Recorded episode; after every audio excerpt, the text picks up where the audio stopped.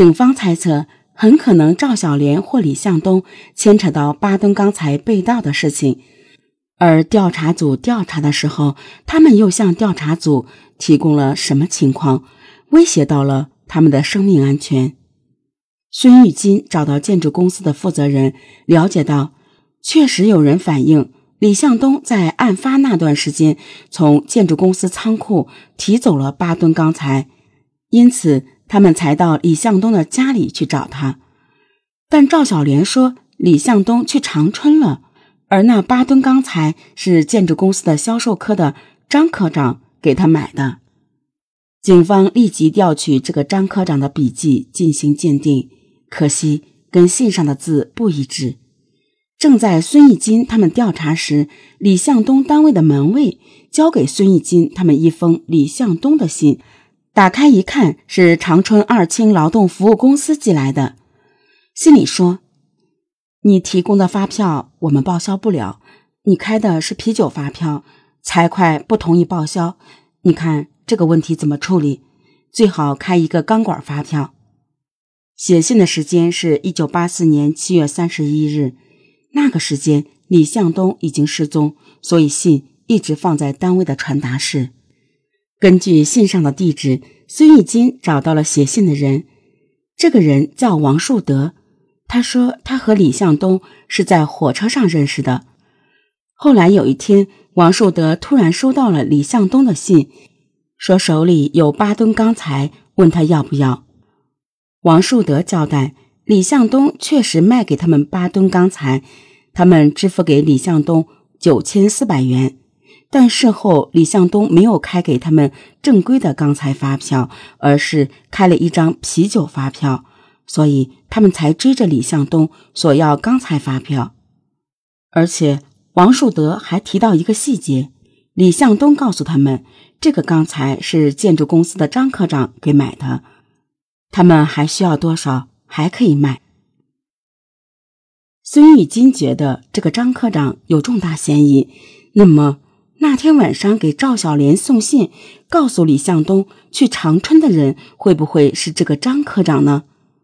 孙玉金把张科长还有其他几个李向东朋友的照片拿给赵小莲七岁的女儿辨认，没想到女儿直接越过了张科长的照片，把目光。落在了另一个叫侯磊强的人身上。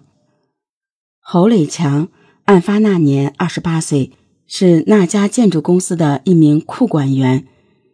孙义金判断送口信的人和写信的人应该是同一人，但是经过笔迹鉴定，发现那封信也不是侯磊强写的。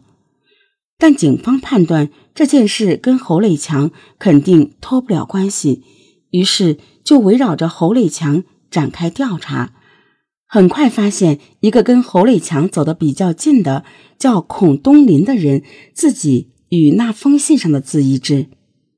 经过一番审讯，孔东林承认那封信是他写的，但是他说那是侯磊强让他写的。警方逮捕了侯磊强，但侯磊强供述这些事情的策划、指使。幕后主谋都是销售科的张志刚科长，而且也是张志刚给李向东开的提货单，李向东才从他手里把八吨钢材提走的。至于钢材卖了什么价钱，还有什么人参与，最后怎么分的赃，他一概不知。又经过一番审讯，侯磊强终于交代了事情的经过。侯磊强说，八吨钢材卖到长春之后。张志刚总是提心吊胆，他打发走了李向东，又担心李向东的妻子赵小莲会把这件事说出去，于是，在案发那晚，张志刚和侯磊强一起把赵小莲骗到了渭金河附近，然后张志刚把赵小莲引到河下游的玉米地，把手用铁丝绑上，然后把赵小莲给强奸了。这时，赵小莲已经知道张志刚想杀人灭口，一直在苦苦哀求，但张志刚不为所动，在玉米地对赵小莲再次实施强暴后，就下手把赵小莲给掐死了，然后放火焚尸。案子破了，同事们都很高兴，但孙义金并没有感到开心，因为他发现侯磊强的供述与法医尸检的结果并不吻合，尸体上并没有被捆绑的痕迹。虽然很多证据都指向张志刚，但是他到案后并不承认参与盗窃八吨钢材，更不承认杀害了赵小莲。会不会是侯磊强这小子没说实话？又经过一番艰难的审讯，侯磊强终于承认是他杀了赵小莲。当天，他以李向东回来了，要带赵小莲去见面为由，将赵小莲带到了渭金河边。赵小莲脱掉袜子揣在兜里，穿凉鞋，和侯磊强一起过了河。走到河的拐弯处，侯磊强把事先准备好的汽油桶放在地上，对赵小莲说：“休息一会儿，我找你没别的。李向东跑了，八吨钢材的事儿已经暴露了，我得把你整死，要不我就完了。”赵小莲一看不妙，趁机就往河北面跑去。侯磊强马上追了上去，并把他拽了回来。赵小莲当时就害怕了，苦苦哀求道：“你别杀我，我还有孩子呢。”侯磊强看赵小莲苦苦哀求，就趁机提出要奸污她。赵小莲也答应了。侯磊强就把赵小莲引到地瓜地里，赵小莲兜里的袜子。就是这时候掉出来的。完事后，侯磊强带着赵小莲来到河边的一棵小树下。由于案发地是沙石的河滩，所以只有赵小莲的高跟鞋留下了很深的印记。在小树下，侯磊强对赵小莲说：“我不整死你，咱们在这待一会儿。”然后，侯磊强趁赵小莲不备，从后面。一把把赵小莲掐倒，大约掐了五分钟，赵小莲不动了。侯磊强往赵小莲身上倒上汽油，点上火以后，就拿着桶跑进玉米地。接着听到赵小莲啊的一声大叫，原来起火前赵小莲只是被侯磊强掐得晕了过去，并没有死。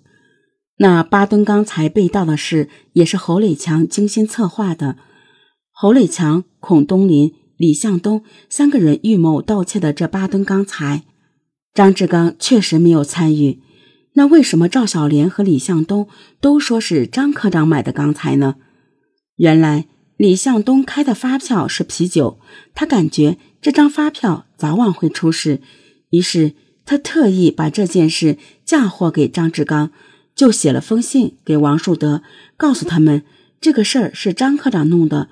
要多少有多少，但侯磊强觉得光有一封信还不行，因为经手人李向东还活着。